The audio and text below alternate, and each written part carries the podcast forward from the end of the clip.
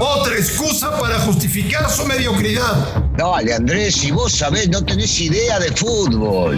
Footbox México, con André Marín y el ruso Brailovsky. Podcast exclusivo de Footbox. Amigos de Footbox México, ¿cómo les va? Un placer saludarles. Hoy es miércoles, miércoles 3.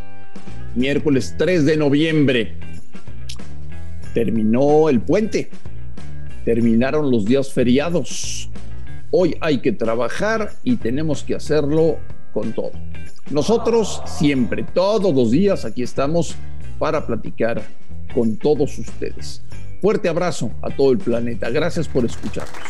Tengo muchas cosas que preguntarle hoy al señor Brailovsky. Muchas, Eh, ya empezamos, Marín. Ya empezamos, ya empezamos, ya empezamos.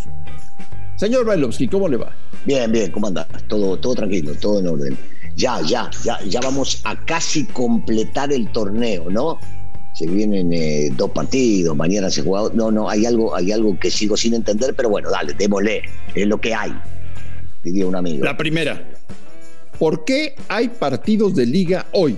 Este, porque la gran organización que tenemos en el fútbol mexicano permitió que se juegue de esta manera. ¿No, ¿No te enteraste que pasado mañana se juega la primer semifinal de la liguilla también? Me lo habías adelantado, es cierto. Sí, sí, sí. Se juega la primera semifinal de la liguilla eh, con eh, el América, no te puedo decir contra quién, porque me lo contaron, viste, y son cosas internas, pero el América juega la primera y la segunda la juega el Atlas. El Atlas. Eh, uno el, el Atlas, uno jueves y el otro el viernes. Después sus compromisos de sábado y domingo también lo van a cumplir, pero antes de las 17 se juegan un par de partidos más. Co- Costumbre, viste, revolución, merengue, todo. Hay de todo. Merengue, ese es un buen tema. merengue, merengue, merengue. Merengue en el fútbol mexicano. El merengue en el fútbol mexicano.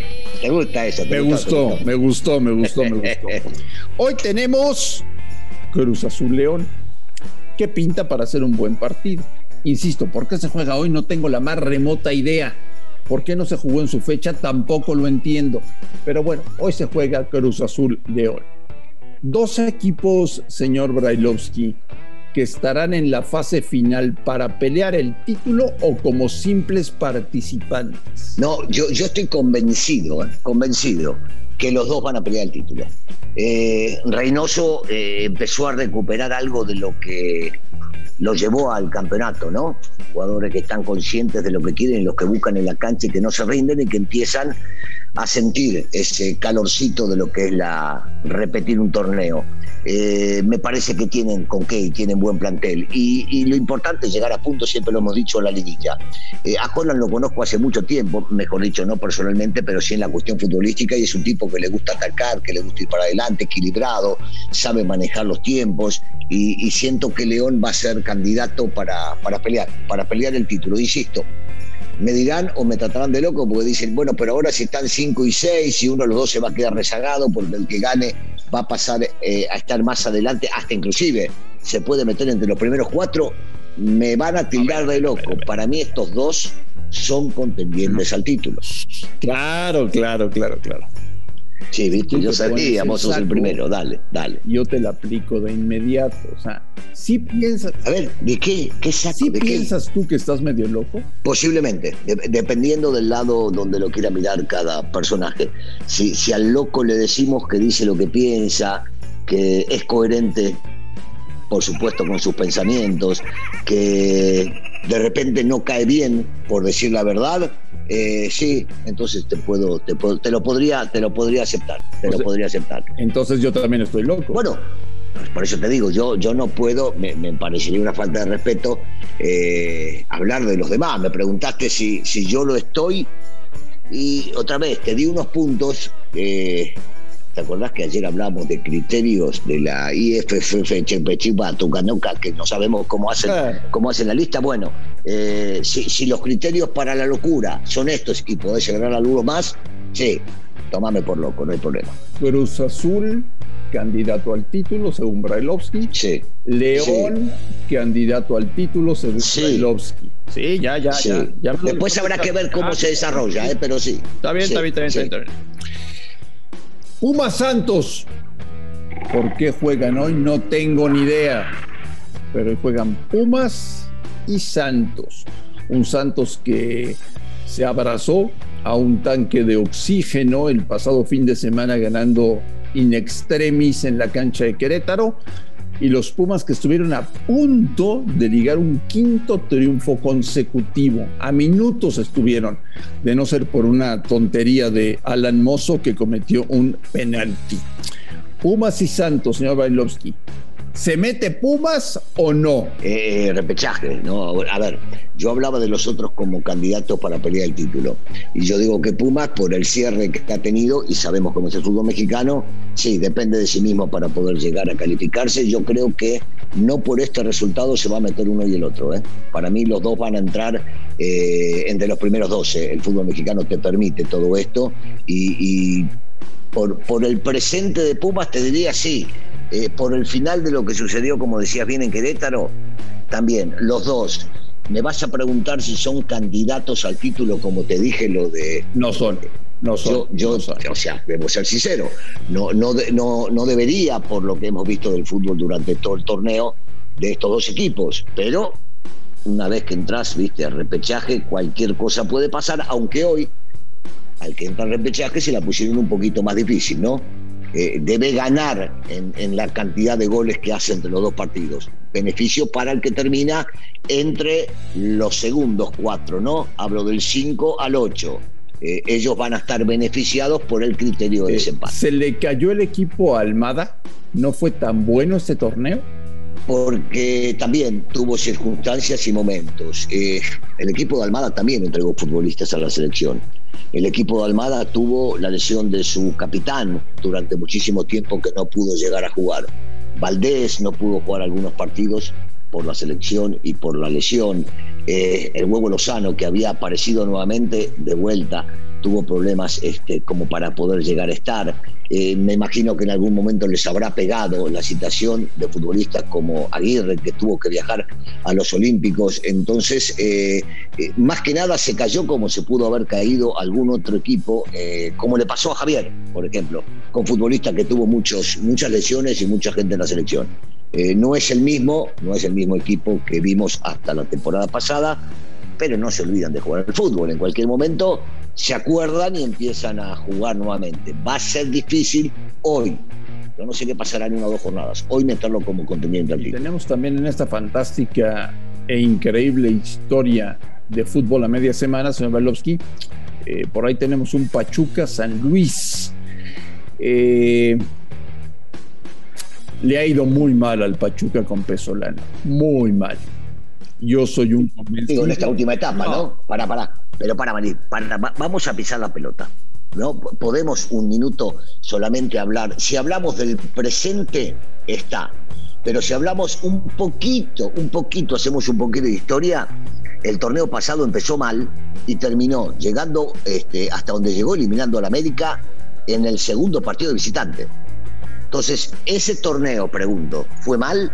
No, al final, en redondo y en la, realidad de lo que busca cada equipo, fue un torneo bueno, a secas, porque Pachuca me imagino que aspira a salir por los planteles que tiene. este torneo sí le fue el Pachuca siempre está en la parte alta, bueno, estaba en la parte alta de la tabla, se había vuelto un equipo muy importante en el fútbol mexicano. Ahora no, o sea, no sé, no sé qué les ha pasado. O sea, a ver, te voy a dejar esta frase es muy diferente en un equipo de fútbol la continuidad que el continuismo. Y yo pienso, y yo pienso que Pachuca apostó por el continuismo con Pesolano, este, esperanzados en que las cosas iban a mejorar, y con un secretito que yo te conté algún día. alguien, alguien le hizo tres años de contrato y si lo corren se lo tienen que finiquitar. Entonces, fueron muchas cosas las que sucedieron. Yo creo que Pachuca, Pachuca tiene que dar un giro para el 2022. Pachuca tiene que volver eh, a ser un equipo importante en el fútbol mexicano y tiene que cabezar un proyecto con un técnico distinto. Es posible porque los procesos se terminan acabando, porque el futbolista se desgasta, porque el mismo técnico se desgasta de estar en un lugar con los altibajos que tuvieron ahí adentro. Y en una de ellas la directiva del Pachuca eh, siempre y cuando no peleen por el título, estará pensando en, algún cambio. Vos acordate que siempre nos sorprenden y terminan trayendo algún técnico, no es que especulan ahí adentro, sino que se maneja internamente muy inteligentemente para que nadie se entere. Es probable, es probable que vayan a querer cambiar de técnico. Yo solamente me baso en las estadísticas y las realidades que me tocó vivir y ver, sobre todo en este equipo de Pachuca. Eh, con Pesolano empezaron mal el torneo pasado y llegaron hasta donde llegaron, insisto, eliminando eh, al América y en el Estadio Azteca. Y hoy no están bien. Y si se meten y si hacen algo parecido a lo que hicieron el torneo pasado, a eso me refiero. Yo no sé qué está pasando ¿Cómo con la cabeza de los jerarcas de este equipo. Encabezando un proyecto a tres años a un hombre que acaba de ser despedido en Huesca. ¿Cómo lo vería? Lo vería espectacular. Eh, pero pará, lo veo espectacular en Pachuca, en eh, Santos, en América, en Chivas, en cualquier equipo. Si le dan un proyecto a mediano y largo plazo a un tipo como Nacho, que ha demostrado tener una capacidad enorme para convencer a los futbolistas y no salirse de jugar el fútbol que a la mayoría de lo que lo vemos nos gusta, ah, lo vería sensacional. Sensacional. Pero vos sabés algo más, Marín. Si me estás diciendo esto porque vos tenés contacto con la directiva de, Pachuca, cosa que yo no tengo. No. Contá, contá. Igual no nos escucha nada. No, no nos escucha nadie. No, no, el, tema pasa que, que les encanta, ¿no?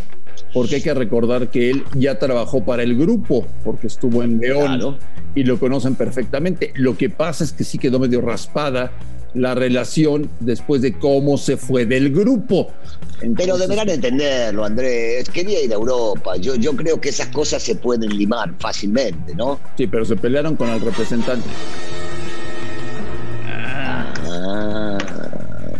Ajá. Ya, ya sabes.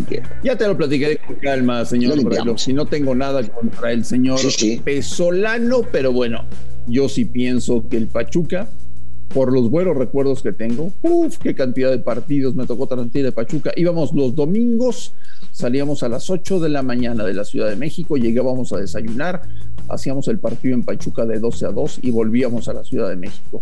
Años, años, años, años lo hice, durante mucho tiempo. Y sí me gustaría ver a Pachuca otra vez como un equipo que pelee por el título del fútbol mexicano.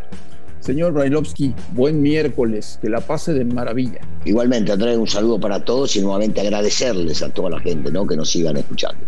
Gracias por escucharnos en todo el mundo, en todo el planeta. Esto fue Footbox México del miércoles 3 de noviembre.